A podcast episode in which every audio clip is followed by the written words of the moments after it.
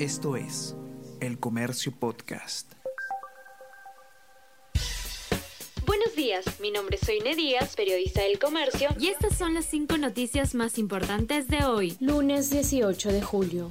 Habrá racionamiento de combustibles en el Jorge Chávez hasta el 27 de julio. Petroperú, que atiende al 23% del mercado aéreo, informó a gremios sobre el desabastecimiento por al menos los próximos 10 días. Gremios advierten que existe la posibilidad de que operadores cancelen vuelos. Piden a autoridades velar por el suministro. Tasas de interés por depósitos a plazo suben hasta el 9%.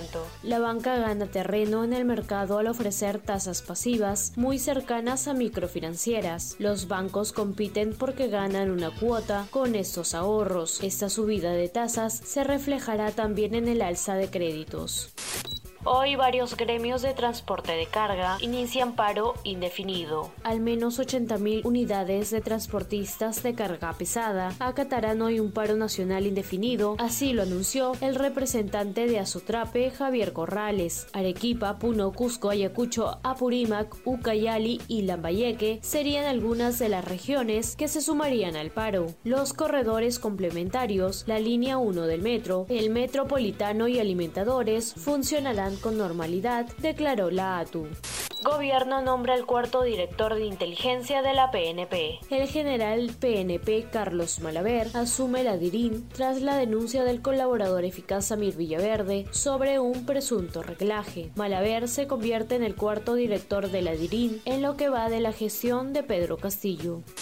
Urresti y Aliaga lideran encuestas para alcaldía de Lima. Una encuesta del comercio Ipsos revela que el excongresista Daniel Urresti y el empresario Rafael Aliaga lideran intención de voto en la capital. El 24% aún no define a su candidato. El 87% cree que el nuevo alcalde debe frenar la delincuencia. Todos, ¿qué tal? ¿Cómo están? Eh, espero que estén comenzando su día de manera excelente. Yo soy Ariana Lira y hoy tenemos que hablar del debate presidencial. Podcast Tenemos que hablar con Ariana Lira.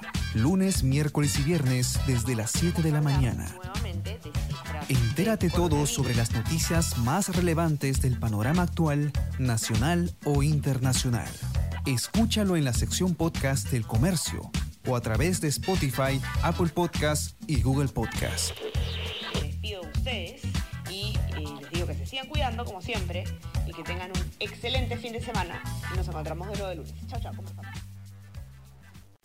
Esto es El Comercio Podcast.